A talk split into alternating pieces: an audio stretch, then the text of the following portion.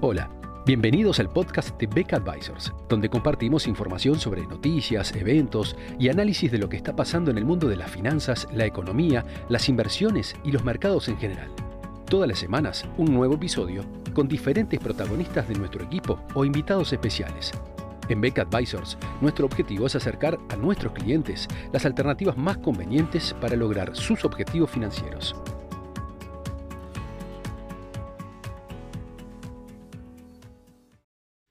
Conociéndose ah, en este momento eh, los resultados del tercer trimestre de 2021 para un total de 454 de las 500 empresas del índice SP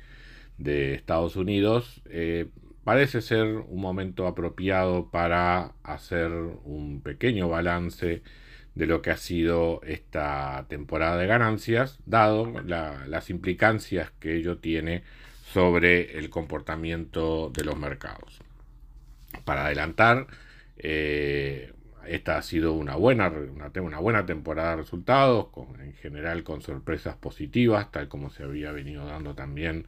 en los trimestres anteriores, lo cual de alguna manera eh, es, uno de los factores fundamentales en el sostenido crecimiento que eh, el índice accionario de Nueva York vino teniendo hasta fines de la semana pasada. Eh, el espectacular crecimiento que tuvo el, stand, el S&P 500 durante el mes de octubre es justamente, y los primeros días de noviembre, es justamente una, consecuencia de eh, una sorpresa en los resultados que como vamos a ver enseguida, eh, da la sensación que estuvo fundamentalmente por el lado de los costos. Pero para ir viendo un poco los, los resultados. En líneas generales, el mercado esperaba un crecimiento de las ganancias del orden del 30% eh, respecto del, tercer trimestre del año pasado y los resultados reportados hasta ahora muestran un 45% de crecimiento respecto al tercer trimestre del año 2020. Eh, es interesante señalar también que eh, un total de eh, un 80% de las empresas que han reportado resultados mostraron sorpresas positivas, o sea, resultados mayores que los esperados, y hubo un 15% de las empresas que han reportado resultados que eh, mostraron un resultado peor que les, o una, una, sorpresa, una sorpresa negativa. Eh, en términos de variaciones respecto del año anterior, un 81% de las empresas mostraron crecimiento positivo en las ganancias y un 17% mostraron una variación negativa en las ganancias respecto del año anterior. O sea que, eh, en resumen, digamos, vemos un, eh, un panorama positivo tanto en crecimiento en general de los resultados, como también en lo que tiene que ver con una predominancia de eh, resultados mejores a los esperados respecto de lo que puedan ser resultados peores de los, de los esperados y todo ello dando lugar a un resultado global, digamos, para, las empresas eh, bastante mejor que el que los analistas esperaban antes, digamos, de, esta, de que se empezaran a publicar los, los resultados. Eh, simplemente, de todas maneras, para, notar que evidentemente estamos entrando en una fase en la cual las variaciones respecto del año anterior eh, van a ser menores porque obviamente estamos comparando con una base muy mala, que fueron los, resultados en, plena, en pleno periodo de restricciones por el COVID durante el año 2020. Eh, bueno, cabe señalar que eh, en el primer trimestre de este año las ganancias habían crecido 52% respecto del primer trimestre de 2020. En el segundo trimestre crecieron al 115%. Y bueno, ahora como acabamos de decir, en el tercer trimestre esa tasa de variación sigue siendo impresionante, un 45,5%, pero ya muestra una desaceleración respecto del segundo e incluso respecto del, primer trimestre de este año. Todo parece indicar que en los próximos trimestres estas, estas tasas de crecimiento de las ganancias eh, van, van, a irse moderando en la medida que la base de comparación empieza a ser mucho más normal. El otro elemento también a destacar es que eh, las empresas, el porcentaje de empresas con sorpresas positivas bajó de 87 a 81%, mientras que el porcentaje de empresas con sorpresas negativas subió de 10 a 15. O sea que también aquí hay como una especie de moderación en, las, eh, en los resultados respecto de las expectativas. Siguen siendo mejor que los esperados, pero en una forma más moderada de lo que lo había sido en lo que, lo que había sido un muy buen segundo trimestre del año 2021.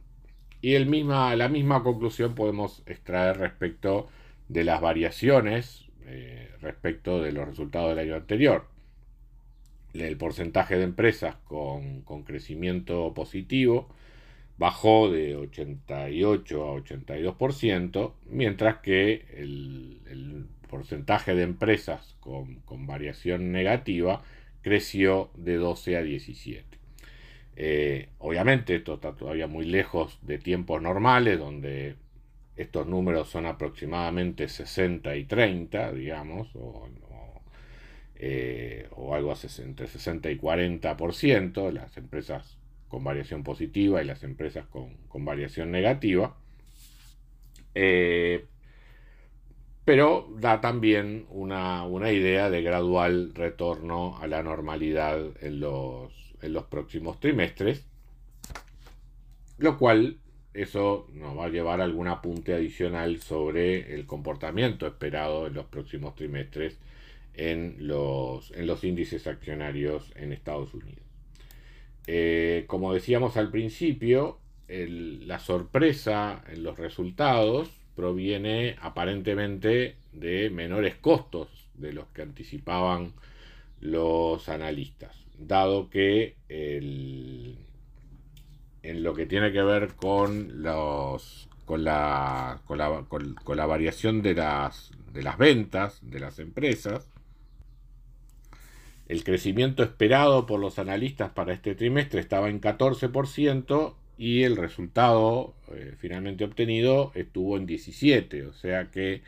eh, la, la, sorpresa en la sorpresa positiva en las ventas fue mucho menor que la sorpresa positiva en los, eh, en los resultados. O sea, detrás de esto, de alguna forma, estaba el temor de que eh, los cuellos de botellas y, las, y, los, y los problemas en el abastecimiento de materias primas, el crecimiento en los costos de la energía, podían estar de alguna forma afectando los costos de las empresas y eventualmente castigando sus resultados, en lo que para muchos era un panorama de estancamiento con inflación para la economía norteamericana, donde había presiones a los precios por el lado de los costos y eventualmente un crecimiento mucho más lento o incluso negativo. Eh, lo que está mostrando hasta ahora los resultados de las empresas es que si bien estos factores han estado presentes, o sea, algunas empresas han, registrado aumento de costos eh, fundamentalmente en algunos insumos, no tanto en la mano de obra, eh, de todas maneras ha predominado, digamos, un aspecto de crecimiento de la demanda y posibilidad de traslado a precios, no por tema de costos, sino justamente por una mayor presión de demanda y de esta manera los, los resultados de las empresas este, se han visto favorecidos. El otro aspecto donde cabe hacer alguna puntualización es por el lado de los sectores, donde también encontramos algunas cosas esperadas y algunas sorpresas. Entre los resultados esperados y confirmados eh, están los crecimientos en las ganancias en los sectores cíclicos de la economía, típicamente el sector financiero, donde hubo eh, un porcentaje alto de, sorpresas en los porcentaje positivo alto en las, sorpresas de los resultados del sector financiero. Eh, también en lo que tiene que ver con los sectores dedicados a consumo y sobre todo en, los sectores de capitalización media. Ahí también hubo un importante crecimiento de resultados en los sectores de, consumo discrecional, precisamente alentado por la fase de recuperación en el ciclo económico. Eh, no nos debe llamar a sorpresa tampoco la, importante mejora en los resultados en el sector de energía, justamente por los aumentos de los precios del sector. Ese, ha sido también uno de los sectores ganadores en términos de resultados, sobre todo cuando uno lo compara con las expectativas, y eso se ha reflejado también en la evolución de los precios de, eh, de las empresas de este sector, que habían estado muy castigadas durante el año 2020. Pero la, mayor sorpresa, sobre todo, no tanto desde el punto de vista cualitativo, pero sí desde el punto de vista cuantitativo, ha estado en el sector inmobiliario. O sea, uno cabía esperar también que con la recuperación económica eh, el sector inmobiliario iba a mostrar un crecimiento durante este año 2021, pero los resultados del sector han estado en el orden del por encima del 50% de sorpresa, digamos, respecto de las expectativas de los analistas. En, las empresas de capitalización grande y capitalización media, los, crecimientos estuvieron entre 53 y 56%, o sea, la, perdón, la sorpresa respecto de lo esperado eh, estuvo en el orden del 53 o el 56%, y en las empresas de pequeña capitalización los resultados fueron casi el doble de, lo, de los esperados por los analistas. O sea que este ha sido claramente un sector con una recuperación muy vigorosa a todo nivel de empresas eh, en, los, en los Estados Unidos. Y bueno, y finalmente para, para una anotación en cuanto a, lo que es el tamaño de las empresas, también cabe señalar que eh, este periodo de resultados ha sido, si bien ha sido positivo para todas las empresas en general, eh, ha sido un poco más marcadamente positivo para las empresas más pequeñas. las empresas de capitalización grande eh, tuvieron, como habíamos dicho al principio, una sorpresa del orden del 11% con respecto de lo, esperado. Eh, las empresas de capitalización media tuvieron una sorpresa del 15% y las empresas eh, más pequeñas tuvieron una sorpresa del orden del 16%. O sea que en las empresas de capitalización media y pequeñas es donde hubo las mayores sorpresas positivas en los resultados de este tercer trimestre, lo cual también nos parece típico de un proceso de recuperación de la economía acompañado además de un entorno de bajas tasas de interés.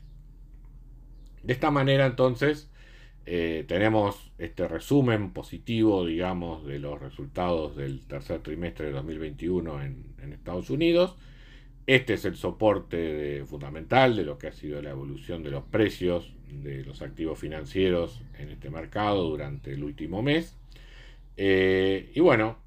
de alguna manera empieza a surgir también una nota de cautela hacia el futuro, en la medida que también empiezan a notarse los primeros signos de desaceleración, no por el lado negativo, digamos, eh, sino simplemente para por entrar a una fase de mayor normalización en la comparación de los resultados respecto del año, del año anterior. O sea, seguimos siendo optimistas, digamos, o positivos en lo que tiene que ver con el mercado de renta variable, especialmente en un entorno de inflación como el que está viviendo Estados Unidos. Eh, pero, eh, evidentemente, eh, de aquí hacia el futuro cabe esperar crecimientos en las ganancias y por lo tanto variaciones en los índices accionarios de una magnitud menor a la que nos hemos acostumbrado en este último año. Muchas gracias a todos por escuchar otro episodio del podcast de Beck Advisors. Te invitamos a compartir este podcast con tus amigos, colegas, dejarnos tus comentarios o reviews y seguirnos en nuestras redes sociales Instagram, Twitter, LinkedIn y también nuestro canal de YouTube. Visítanos en nuestro sitio web becadvisors.com para leer nuestros informes, reportes y conocer más sobre nosotros. Hasta una próxima entrega y muchas gracias.